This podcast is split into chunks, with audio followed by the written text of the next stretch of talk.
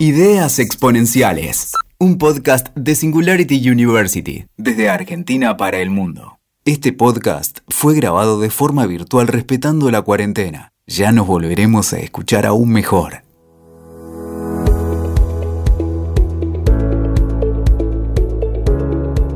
Hola a todos, bienvenidos a este nuevo capítulo de Ideas Exponenciales. Soy Agus Paz, actual embajadora de Singularity University, y en nuestro equipo creemos que es un momento importante para hacernos nuevas preguntas. Y para eso nos acompañan, por un lado, Freddy Vivas, quien es uno de los líderes de nuestro capítulo local y es profesor e ingeniero en sistemas de información, fundador de Rocking Data, que es una compañía especializada en inteligencia artificial y ciencia de datos, y por el otro Santiago Bilinkis, quien además de haber sido el primer embajador local de Singularity, es emprendedor y tecnólogo, fundador de OfficeNet y varias otras empresas tecnológicas. Es autor de los libros Pasaje al futuro y Guía para sobrevivir al presente, que nos viene fenómeno en este momento. Y es además columnista en el programa radial Basta y en la revista La Nación. Con ellos vamos a compartir una conversación acerca de algo que nos atraviesa a todos, la primera pandemia que se vive en lo que llamamos la era digital. Y vamos a hablar además de otro virus que está circulando y que no es el coronavirus.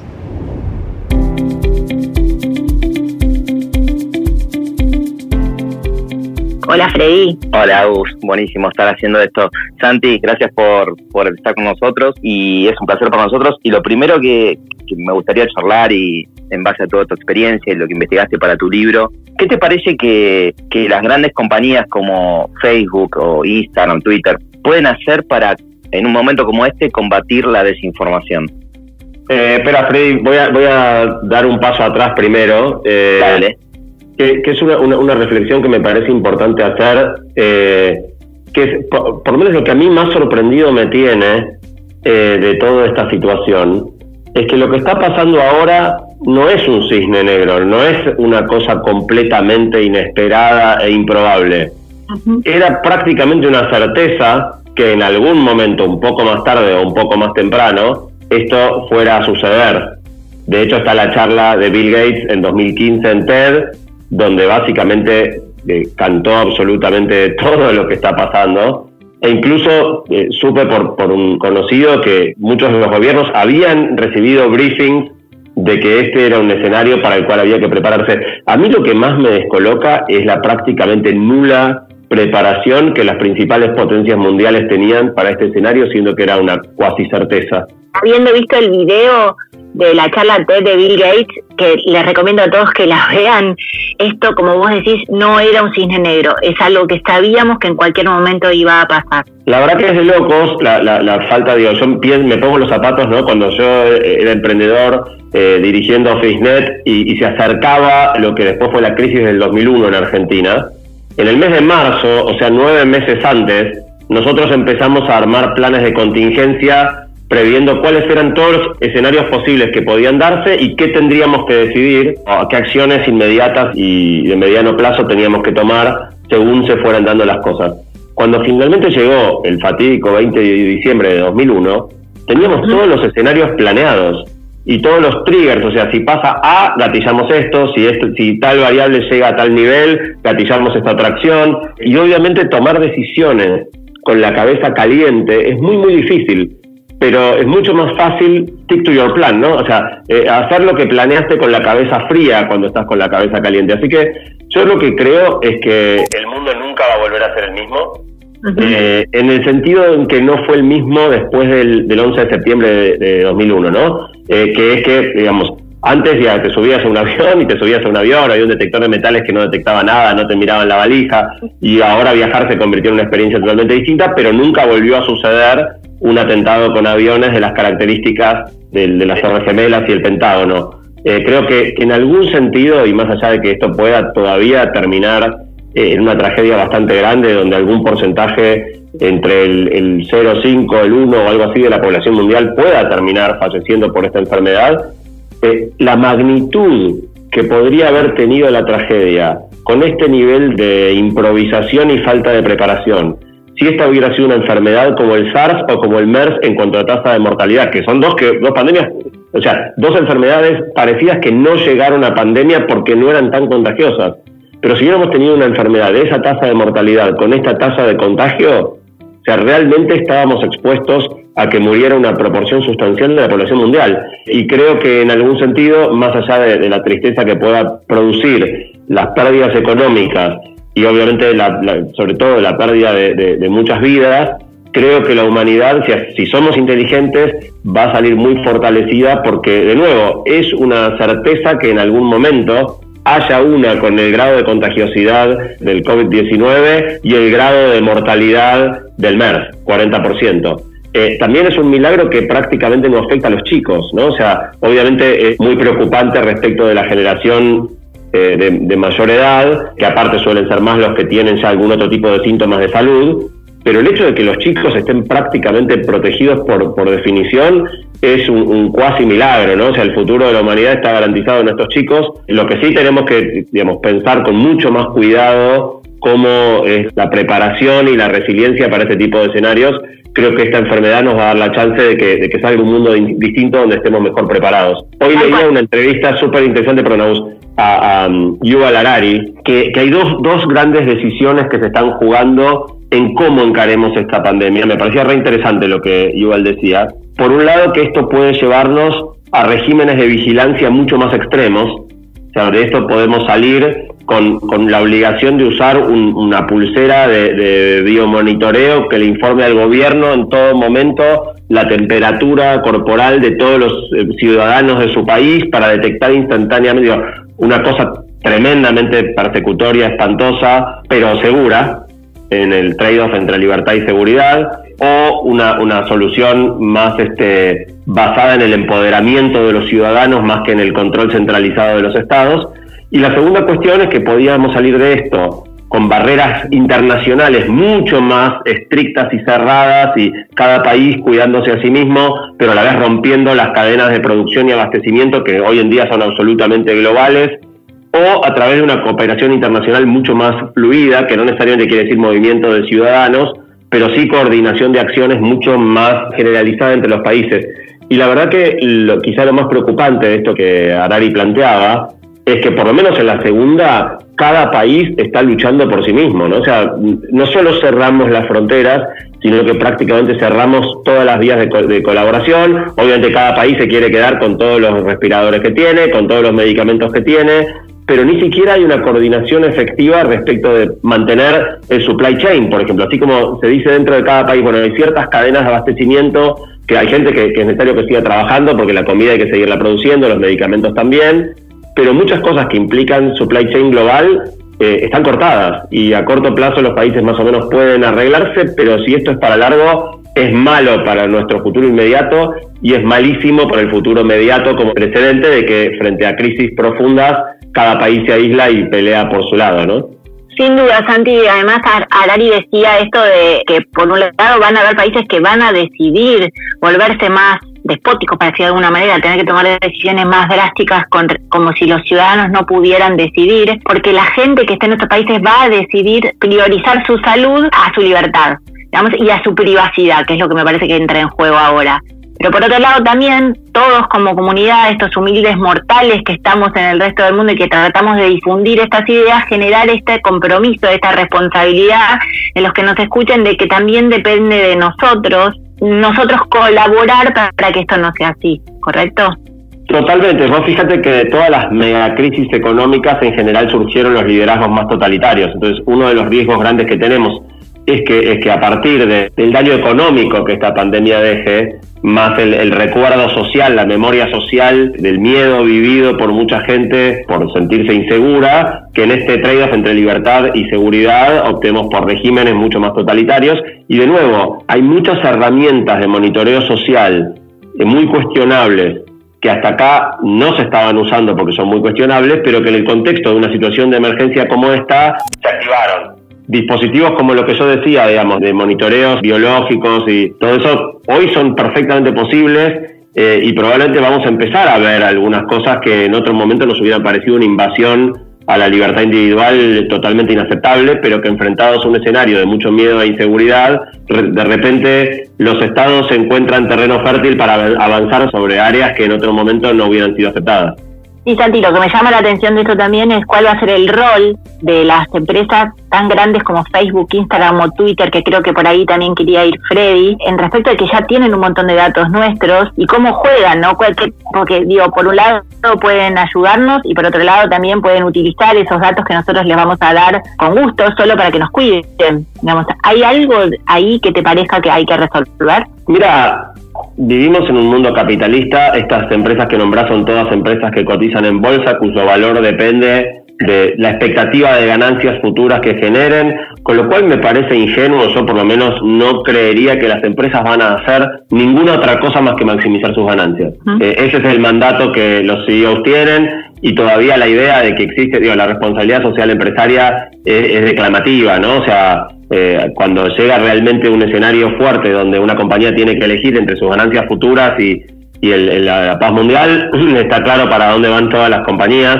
Es, difícil eh, esperar de estas empresas, más cuando tienen mucho cash y, seguramente esas no sean las compañías que más, más riesgo corran a corto plazo, pero es, difícil pedirles en este contexto o esperar en este momento que hagan algo muy distinto que, que hacer lo que les convenga. Por eso yo creo que, digamos, mi apuesta cuando yo escribí el libro, Guía para sobrevivir al presente, que ahora cobró una connotación medio extraña, de hecho, y, y, parece que el libro se tratara de algo que no, no es lo que se trata, digamos, pero cuando escribí el libro, mi gran apuesta es a los usuarios, no a las empresas, a las personas, digamos, no, no a las instituciones, en el tipo de uso que hagamos de, de esa plataforma. Yo esta semana en mi podcast y mi columna de radio hablé sobre el peligro de la infoxicación que es un, neologismo que tiene que ver con, el estado mental que nos produce el exceso de información, la circulación de información falsa, repetida o irrelevante.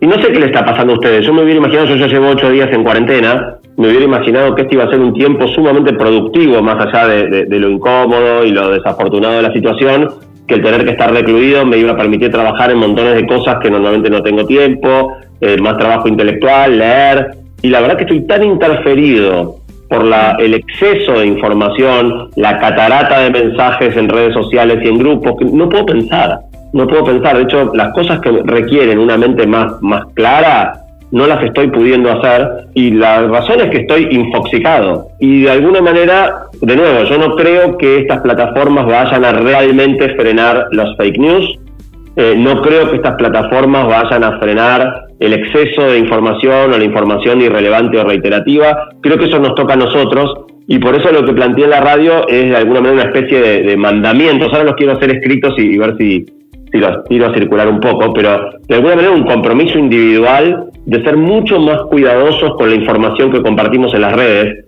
porque es tan fácil que la información, odio el reenviar, el compartir, el retweet, todas las maneras de que eh, digamos, algo se esparza muy rápidamente por las redes.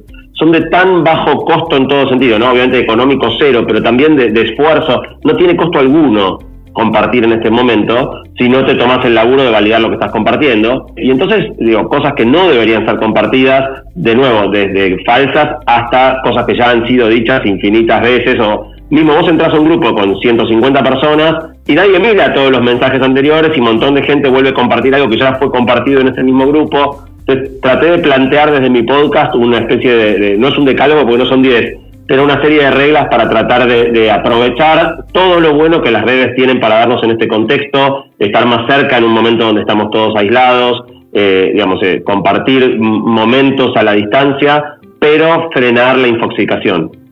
Y sin duda eso es un tema enorme, porque ¿qué podemos hacer nosotros humildes mortales cuando recibimos toda esa cantidad de información que no nos deja trabajar, que preocupa a, gente que por ahí se asusta más o que, o que de alguna manera ni siquiera se pregunta cuál es la fuente de eso que llegó?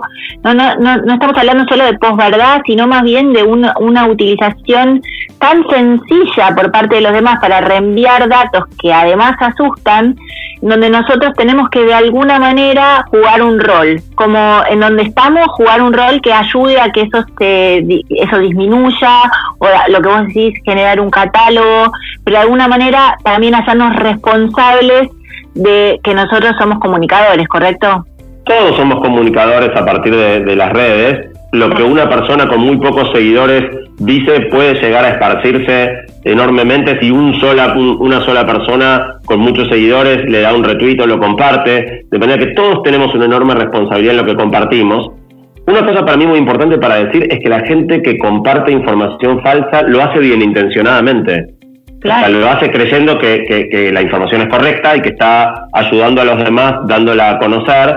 Y, el problema que, digamos, principal por el que esto pasa es que esta es toda información acerca de temas en las cuales prácticamente todos no somos expertos. Entonces, si me dicen que el virus este, se mata tomando líquidos calientes y yo no soy una persona que sabe nada de cómo funciona un virus o, algo por el estilo, y creo, digamos, yo no puedo evaluar si la información es verdadera o falsa, puedo evaluar si la fuente es creíble o no. Y la fuente viene de dos lados. La, la, cadena esta, la peor cadena falsa que se viralizó, la de los líquidos calientes y eso, que hasta el presidente argentino llegó a repetir que había que tomar líquidos calientes para protegerse del virus. Eh, esa cadena estaba atribuida a UNICEF en algunas de los reenvíos y en otros a una supuesta médica italiana muy renombrada. Entonces, el que lo reenvía cree, acá es muy fácil eh, usurpar identidad y escribir algo que supuestamente viene de UNICEF y que no venga de UNICEF, pero la gente dice, no, bueno, está bien, si lo dice UNICEF debe ser verdad y, y lo reenvía. Y la segunda fuente de credibilidad es quién te lo manda a vos si a vos te lo manda alguien que vos crees que es una persona seria, decís, bueno, está bien, yo no voy a validar si es de UNICEF o no, pero si me lo mandó este fulano, debe ser verdad. Y el problema es que fulano, igual que vos, igual que yo, reenvía normalmente sin chequear las fuentes, porque también cree en otro fulano o en UNICEF. Entonces, si les parece, les voy a decir rápido las cuatro o cinco reglas que yo había planteado para que los que escuchen puedan tratar de aplicarlas también. La primera regla obvia es no reenviar nada de lo que no sepas de primera mano que la fuente original es legítima, que realmente es la que dice ser y que es una fuente confiable, no importa quién te lo haya mandado. Especialmente si es en WhatsApp una cadena que ya viene con la marca de reenviado, con lo cual es imposible saber cuál es el origen real de, ese mensaje. Hoy cualquiera puede grabar un, videito o un audio diciendo cualquier cosa, haciéndose pasar por cualquier persona y, tirarlo a rodar cualquier cosa que venga así reenviada, o te tomás el laburo de ir a, un buscador, investigar que realmente provenga de la fuente que proviene y que la información sea correcta y esté basada en ciencia y en datos y no en especulaciones, o no lo compartas. La segunda cuestión es si vas a mandar algo, sobre todo si lo vas a mandar a un grupo, fíjate que no haya sido enviado antes. Si tenés que mirar mil mensajitos, míralos, eh, porque parte del problema es que los grupos en este momento acumulan tantos mensajes que entonces uno llega, hay 300, mirás los 10 más recientes y, y y por ahí eso ya fue mandado varias veces antes. Y la tercera cosa, quizá la menos eh, evidente, es si la fuente es legítima y el material es nuevo, no fue enviado, pregúntate igual si realmente agrega algo muy distinto a todo lo que ya se mandó. No seas reiterativo. Digo, a esta altura, un videito que diga lavate las manos con agua y jabón probablemente no tiene mucho sentido. Ya toda la gente lo escuchó. Sí, quizá tiene sentido, a pesar de que sea reiterativo, no salgas de tu casa porque mucha gente sigue saliendo, por lo menos siguió saliendo hasta la implementación de esta cuarentena donde se empiecen a poner sanciones. La gente no escuchaba el mensaje de quedarse en su casa. Y la regla final eh, es, si no estás dispuesto a perder el tiempo que implica ir a un buscador, investigar la fuente, mirarte los mil mensajes del grupo previo para ver lo estás repitiendo, no mandes. No lo comparto. Eh, eh, el costo de reenviar en realidad es muy alto si haces las cosas bien. Entonces es muy probable, o sea, yo no reenvío prácticamente nada. No reenvío prácticamente nada porque me cuesta mucho el esfuerzo de validar suficientemente bien que la fuente sea confiable y porque me cuesta muchísimo mirar los mil mensajes. Salvo que, que vea algo que realmente creo que es imprescindible para la gente saber y entonces me justifique el esfuerzo enorme de validar la fuente, investigar que no sea reiterativo y qué sé yo, la verdad es que, es que digamos, eh, tenemos que limitarnos muchísimo en el reenvío. Y una última cuenta que planteé en la radio que me parece interesante, eh, si vos estás en un grupo que hay 100 personas y mandás un video de 10 minutos y asumís que la gente lo ve, son 17 horas de la humanidad que estás consumiendo con ese videito. Pregúntate si realmente es un buen uso en este contexto de 17 horas de la gente eh, ese video que estás mandando, si realmente agrega como para justificar el esfuerzo colectivo de, consumir ese contenido. Sí, genial, Santi. Me parece que todas estas reglas es súper importante para compartir en donde nos encontramos ahora. Además, por otro lado, vamos a tener mucho tiempo, tiempo ocioso, y esto que decimos de que nos tenemos que guardar, quedarnos en nuestras casas. Y no es solo tiempo ocioso, sino tiempo en donde vamos a tener que trabajar ahí, que el uso de ese tiempo sea efectivo. Y además, quizás entonces llegaría, bueno, ¿y cómo vamos a usar la tecnología para entender y decidir mejor en estas situaciones? ¿Cuándo sí, cuándo no? Le preguntaría primero a Freddy, que es experto en datos, qué le parece, y después voy con vos, Santi, de vuelta. Dale. Sí, buenísimo, Agus. Eh, un poco escuchando lo que decía Santi, súper interesante, y una de las cosas que, que mencionó respecto a métodos o sistemas que hasta hace un mes eran vistos como súper intrusivos y inimaginables. Hoy, en mi caso particular, mucha gente me preguntó y me dijo cómo se podría usar la inteligencia artificial, eh, podríamos monitorear las temperaturas, podríamos monitorear los movimientos de todos, de un país al otro, de un, quién vino de tal lado, o sea, como que hay un cambio de paradigma ante la emergencia que, estoy viendo y, escuchando todos los días que realmente me parece algo interesante para mencionar, ¿no? Porque cómo, cómo nos cambian las, las prioridades o, los puntos de vista, ¿no? Eh, en relación a tu pregunta, bueno, creo que en general el análisis de datos o, o pensar y decidir basado en datos es algo que, las organizaciones en general ya están haciendo, o al menos las más grandes del mundo. Algunos gobiernos también metiéndose, ¿cómo hacen para entender la data y tomar una decisión, no tanto desde la intuición o de me imagino que pasará esto, como muchas veces escucho y veo en estos días, ¿no? Se toman decisiones que no están decididas en base a datos. Yo creo que ahí la ciencia de datos, o el Big Data, como mucha gente conoce, que básicamente es analizar problemas de gran escala, y también el uso de la inteligencia artificial o del machine learning, el aprendizaje automático, puede ayudar principalmente a entender mejor un problema, digamos. Si, si lo aplicamos a esta situación que estamos viviendo hoy, lo primero que se me ocurre pensar es que si vos comprendés el problema en base a toda la data que tenés y, por ejemplo, usás herramientas para visualizar, imagínate geográficamente dónde están los focos, cómo se está dando el contagio, cuántos enfermos hay, a qué velocidad se está propagando esto, cuánta gente hay en riesgo, qué, quiénes están más expuestos, digamos, ¿no? Buscando y viendo información estos días, la verdad que no encontré buenas fuentes que tengan, que a mí me den mucha tranquilidad, que me preguntaban, ¿tenés algún tablero que tenga la información del mundo de esto? Y buscando, la verdad que no había nada que me cierre del todo. Parece que estamos como, como decía Santi, en un momento en el que está bueno ver cuán eh, desprotegidos estamos en situaciones así para también prepararnos para el futuro, ¿no? Creo que podríamos haber estado mucho más preparados. Y mm, volviendo a tu pregunta, que por ahí se refería más a, la cuestión laboral, creo que pasa también lo mismo. Me parece que hay un montón de empresas que, estos días me dicen, no puedo acceder a tal información, ¿cómo puedo resolverlo ahora? Estoy en casa y no, y no puedo conectar a los datos que uso todos los días, no puedo garantizar la continuidad de mi negocio.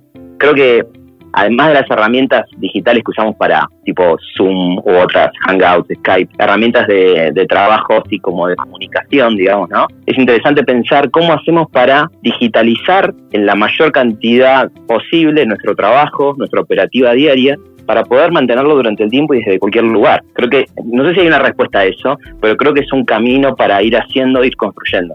Santi, Sí, yo creo que la tecnología nos ofrece una oportunidad espectacular para enfrentar toda esta cuestión. De nuevo, el problema es, el uso que hacemos de, las herramientas, ¿no? No tanto las herramientas eh, en sí. Igual lo que yo traté de poner arriba de la mesa en, en el libro, Guía para sobrevivir al presente, es que las herramientas están diseñadas en general para el beneficio del que diseña la herramienta y por eso el uso de las herramientas no puede ser ingenuo, ¿no? O sea, eh, nosotros tenemos el poder o la posibilidad de dirigir la tecnología hacia sus usos más, más positivos, pero no esperemos necesariamente que la tecnología nos ayude.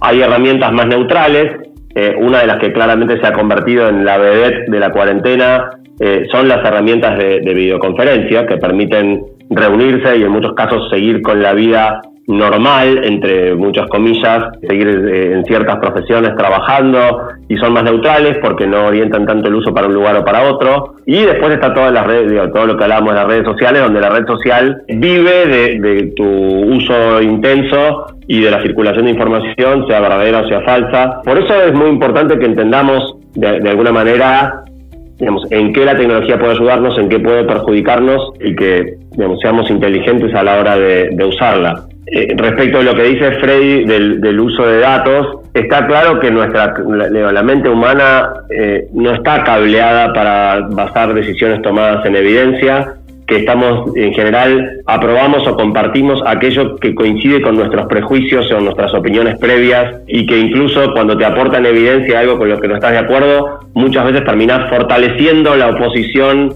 a la idea en vez de rebatiéndola con, con el argumento o, la evidencia. Los llamados sesgos, ¿no es cierto? Los llamados sesgos y, y eh, en, en particular uno que le llaman el backfire effect, o sea, el efecto, no, sé cómo traducir backfire, digamos, algo que, que, se convierte en contraproducente, pero que está bastante probado en experimentos, que cuando alguien está muy convencido de algo, darle datos en contrario, objetivos, datos sólidos en contrario, solo fortalece la creencia previa. Tal cual. Y volviendo al presente, ¿no? Eh, ya estamos casi cerrando, pero lo que me gustaría hablar es que cómo están viviendo ustedes esto que está pasando hoy en día, ¿no? O sea, que, que, estamos en nuestras casas aislados con nuestra familia. Yo paso con mis hijos más tiempo del que pasé en los últimos seis meses. ¿Cómo están viviendo este aislamiento? Difícil, ¿no? Difícil, eh, pero... Algo las peleas de algunos momentos venimos bastante bien. ¿Ustedes cómo, cómo les va? Nosotros, nosotros llevamos ocho días de, de autocuarentena, empezamos la cuarentena bastante antes de que se hiciera obligatoria. Eh, tengo la suerte de tener un departamento más o menos grande, lo cual me permite que estemos todos adentro, pero no excesivamente encimados, y un pequeño espacio exterior donde poder salir y, tomar un poquito de aire y ver un poquito del cielo sin exponernos a nosotros ni a ningún otro a contacto. Con lo cual, la verdad que tengo la suerte de poder estar en un lugar que es muy agradable pero obviamente es una situación sin precedentes, eh, rara. Yo hubiera creído que iba a poder trabajar y producir mucho y mi mayor sorpresa de estos primeros ocho días, como decía antes, es, lo que me cuesta concentrarme y, la cantidad de recursos mentales que el seguimiento de las noticias y las redes y todo me genera.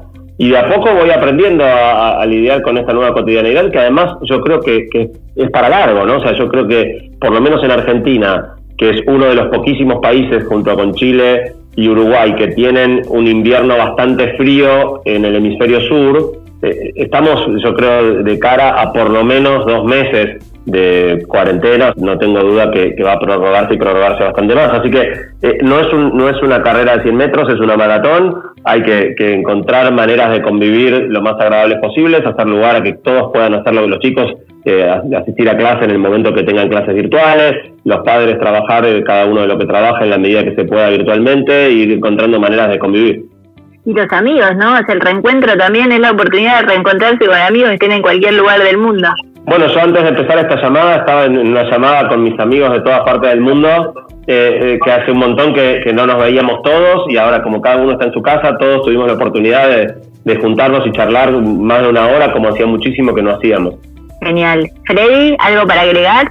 Y yo, yo bastante parecido, Santi, eh, quedé agotado la primera semana eh, de tantas calls y llamadas. La verdad que creo que es, raro el experimento, ¿no? Pero me parece como que son más cansadoras que las reuniones físicas, presenciales, no sé. Eh, me, tuve ese, ese, ese, sentimiento después de 7, 8 horas algunos días con, los auriculares puestos. Pero de alguna forma estoy tratando de aprovecharlo. La verdad que viajo mucho yo en, en general porque no vivo en el centro de Buenos Aires, entonces me desplazo muchas horas. Eso para mí fue un alivio. Digamos, creo que manejo menos de dos horas y pico, tengo libres gracias a que no manejo ya. Así que creo que ese tiempo lo estoy usando un poco para dormir más cosa que necesitaba. Estamos también aprovechando dentro de, de, Rocking Data para mirar un poco hacia adentro, organizarnos un poco. Justo nos vino bien en ese sentido. Tenemos por suerte la posibilidad de trabajar normalmente remoto porque nuestro negocio lo permite o a veces desde, desde un cliente o, o, personas en diferentes lugares, así que tenemos muchas herramientas que nos permiten conectarnos y estar haciendo como un seguimiento bastante natural de nuestro trabajo, herramientas eh, online en general. Entonces, eh, no, nos, no sufrimos tanto en ese sentido, o sea, controlamos y seguimos los proyectos en las mismas herramientas que antes, trabajamos mucho en la nube, usamos esas herramientas, entonces la verdad que no nos costó tanto. Sí, trabajamos con, con empresas muy grandes eh, como clientes que en general no están tan familiarizadas con eso. Entonces, en ese sentido sí hay como que adaptarse. Eh, Santi, quizás con una visión eh, de un futuro a lo singularity que nos, nos, nos hace pensar en ideas que sean moonshots o en una tecnología, un futuro posible que fuese mejor que el que tenemos ahora, al presente que tenemos ahora, y entendiendo que aparentemente siempre cada vez estamos mejor, aunque no nos demos cuenta. ¿Cómo te imaginas el futuro del mundo en los próximos, de ahora a los próximos 15 años, con un, como para cerrar del, del todo este podcast?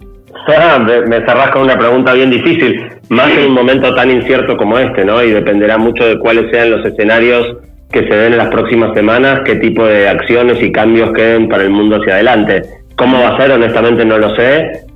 soy tecnólogo, no futurólogo, no, no tengo el don de Ray Kurzweil de saber cómo van a seguir las cosas, sí de analizar las tendencias y tratar de, de pensar un poco cómo nos quedan. Claro, juguemos como cómo te imaginás, sin, sin, sin que con esto sea profecía. Mira, yo, en esto prefiero seguir a Arari, que sí es un, ah. genio en este tipo de cosas. Me, preocupa lo que planteaba hoy, hoy temprano que planteó él. O sea, yo creo que vamos a salir con eh, regímenes mucho más totalitarios y de vigilancia extrema sobre los individuos y con barreras más grandes. O sea, creo que los dos escenarios peores que Arari planteaba son por ahora los que se vienen dando. Ojalá tengamos la lucidez de salir de esto de otra manera, pero por ahora la reacción inicial fue medio un sálvese quien pueda, tanto en el plano individual, provocando infinito desabastecimiento de productos no de primera necesidad como papel higiénico, porque papel higiénico uno siempre tiene la alternativa de, bañarse, o si tenés una, agua en tu casa no debiera ser el mayor problema, y sin embargo desapareció el papel higiénico en todo. O vimos reacciones desesperadas en el plano individual y vimos reacciones desesperadas a nivel país, cada país peleando por su propia eh, subsistencia y sus propios ciudadanos. Eso me parece poco alentador. Fíjate que los foros internacionales como Naciones Unidas o, mismo la, la, Organización Mundial de la Salud están teniendo poca incidencia sobre las decisiones individuales de los países. Con lo cual, ya te digo, me parece que los dilemas son estos que Arari planteaba. Ojalá podamos encontrar en esto una, una razón para lograr más cooperación internacional, más unidad frente a las situaciones extremas entre los países y los eh, ciudadanos y no menos, y que empoderemos a los ciudadanos más que recurrir a dispositivos que hagan que estemos eh, ultravigilados. Genial, mil gracias. Yo creo que ese es un futuro posible también y como soy optimista voy a voy a imaginar que va a pasar eso en el futuro. Eh, pero ojo, perdón, ojo con el optimismo, porque el optimismo, eh, que es mi gran punto de disputa con Singularity. El optimismo te hace pensar que las cosas van a salir bien sin que uno labure para que salgan bien. Y nada sale bien si uno, digo, si uno cree que las cosas van a salir bien, lo más, digo, yo pienso lo contrario, si, si vos pensás que algo va a pasar, va a pasar. No, para mí es al revés si crees que no va a pasar y te rompes el alma para que pase, entonces en una de esas pasa. Estoy, también de acuerdo con lo que estás diciendo. ¿eh? También es responsabilidad y hay que ocuparse para que eso ocurra. Lo que queremos, queremos que ocurra, digamos. Yo le tengo, le tengo mucha cautela al optimismo.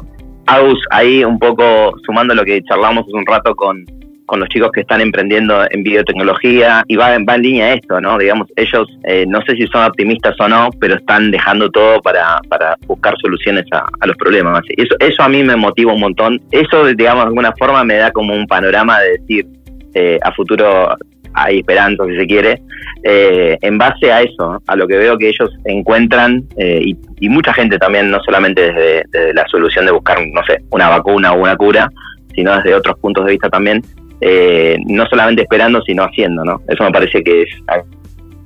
Tal cual, tal cual. Eh, quizás vinimos también eh, cargados de esa energía positiva de emprendimientos locales, no tanto lo, la mirada internacional que asusta.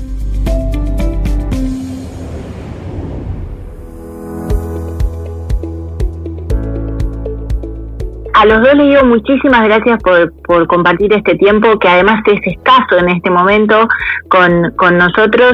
Es un gusto y un honor poder compartir estas ideas eh, con todos aquellos que no tuvieron la oportunidad aún quizás de ir a una Singularity University o salir de acá, pero también es nuestra responsabilidad como líderes locales de esta comunidad eh, de ocuparnos y de encontrar ideas y proyectos que nos ayuden a resolver los grandes desafíos de la humanidad, utilizando por un lado la última tecnología disponible, pero por otro lado la capacidad que nosotros sí tenemos también como humanos de hacer un futuro mejor. Gracias por escucharnos Si querés saber más sobre nosotros, seguinos en Instagram, Facebook, Twitter y en la página web de Singularity University también. Muchas gracias.